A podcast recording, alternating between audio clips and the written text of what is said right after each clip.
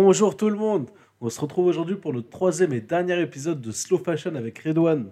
Bonjour Redouane. Bonjour tout le monde. Bonjour tout le monde. On se retrouve pour notre troisième et dernier épisode. Malheureusement, bon, on pourra très bien se retrouver dans d'autres thématiques. Mais aujourd'hui, on va tenter de répondre à la, à la problématique comment promouvoir les euh, principes de la mode éthique. Merci Redouane. Alors aujourd'hui, ce format sera celui d'un petit débat, comme indiqué la dernière fois, dans lequel on va chacun échanger par rapport aux différentes solutions qu'on aurait ou qu'on aimerait échanger. Tout d'abord, nous pensons qu'il est du devoir des Nations Unies, de l'Organisation des Nations Unies, de mettre en place un dispositif international. On pense notamment à une cellule de veille avec notamment des agents qui pourraient, qui pourraient tout simplement aller vérifier si euh, une firme de, de ce secteur ou de n'importe quel type de secteur applique une politique de, de développement durable en faisant en sorte qu'ils réduisent euh, de mieux en mieux leurs émissions de gaz à effet de serre ou encore de verser équitablement un salaire et de fournir évidemment des, des conditions de, de travail dignes. Euh, on avait observé d'ailleurs qu'on- que certaines entreprises continuaient de verser un salaire de 83 dollars au Bangladesh pendant que le revenu de subsistance moyen euh, gravite les 383 dollars. Du coup, ces agents seront en mesure de sanctionner, de sanctionner et cela passerait par, euh, par des dispositifs de ce type. On peut penser également à une campagne de, de communication euh, qui pourrait faire intérioriser aux agents économiques, que ce soit, que ce soit les, euh, ceux du côté achat, ceux qui, les consommateurs tout simplement, ou encore les entreprises, à intérioriser certaines normes, notamment liées à, ce modèle plus juste et durable dont on évoquait. On pourrait penser à l'échelle nationale à mettre en, en place euh, une sensibilisation. D'ailleurs, on pourrait penser à intégrer certains modules de développement durable euh, dès, les, dès les premières écoles, notamment primaires. Comme on le disait, c'est le meilleur moyen de, de faire intérioriser certaines normes. Et qui dit forcément intérioriser se traduira forcément par, euh, par euh, des, des pratiques qui se transformeront forcément en habitudes. Et si on souhaite tendre vers un modèle plus juste et durable, ça passerait évidemment par une sensibilisation de ce type. Alix, tu peux nous parler d'ailleurs de, des différentes solutions et notamment des 4 R? Euh, Tout à fait, Redouane. Une des solutions qui existe également serait de renoncer à l'achat, réutiliser avant d'acheter, recycler en fin de vie et réparer avant d'achat. Du coup, comme tu disais, la règle des 4 R.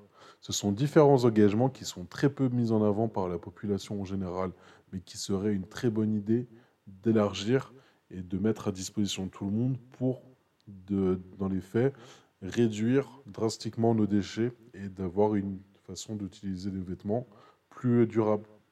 Une autre solution serait également de mettre en place des collectes auprès de chaque quartier à l'échelle nationale.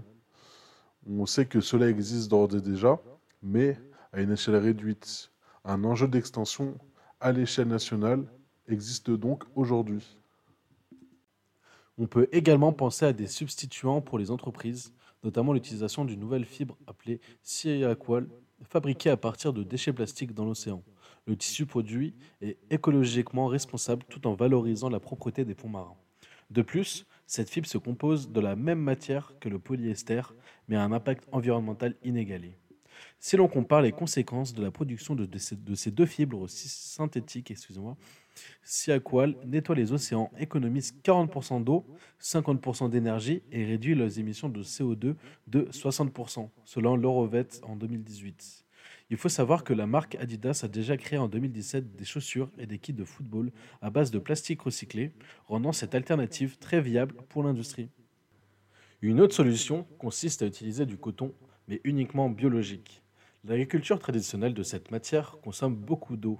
En effet, elle ne peut pas être réutilisée car elle est contaminée par des pesticides et la transformation de cette fibre nécessite de l'utilisation de métaux lourds. Les avantages de la production de coton biologique sont les suivants. Le sol n'est pas contaminé par des pesticides ou des des OGM, pardon. La biodiversité est préservée, la consommation d'eau est réduite et les producteurs ne sont pas exposés à des substances nocives. Enfin, des collaborations entre les maisons de couture et des marques suivantes Bioré, Bioéquitable, Max Avelar et Okerotex Standard 100 rassembleront les consommateurs sur le fait que les cotons est issu de l'agriculture biologique et produit sans substitution dangereuse. Un soutien à l'initiative Better Coton, qui certifie une production de coton durable et assure des emplois décents aux agriculteurs, est également recommandé. Euh, des entreprises de fast fashion telles que H&M, le groupe Bestseller, qui possède les marques Vero Moda ou Jacket Jones par exemple, et Esprit sont déjà membres du groupe. Enfin, le lioncel est une fibre synthétique naturelle qui respecte l'environnement et, ne génère aucun, euh, déchet. Toutes les ressources nécessaires à sa fabrication sont réutilisées en permanence. Par conséquent, je recommande fortement aux entreprises de confectionner, de promouvoir l'utilisation de ces matériaux et d'exclure complètement la viscose. Il est donc nécessaire de revoir tout ce modèle en adoptant toutes ces alternatives évoquées pour pouvoir tendre vers un monde beaucoup plus juste et beaucoup plus durable. Quand on entend juste, c'est forcément pour des problèmes d'équité, mais également pour éviter de retrouver certains enfants mêlés à cette industrie textile, là où leur place n'y est pas, mais il est forcément euh, autour de l'éducation, beaucoup plus durable, avec un impact positif à l'échelle environnementale en fait, on pense profondément, qu'il faudrait revoir la structure euh, économique actuelle, en l'état actuel des choses, puisque puisqu'on peut, on ne peut faire que le constat évident que notre économie est indexée sur les exigences du monde financier et les hommes réduits comme du capital humain au service de cette même économie. On pense notamment à une alternative qui avait été proposée au, lendemain de la Seconde Guerre mondiale, euh, autour de la conférence de Philadelphie qui proposait une vision beaucoup plus humaniste et pour éviter euh, euh, tous ces drames qu'on a pu connaître lors, notamment de ces deux guerres et qui proposait justement d'indexer l'économie sur les besoins de l'homme et utiliser la, la, finance au service de l'économie pour pouvoir financer certains projets.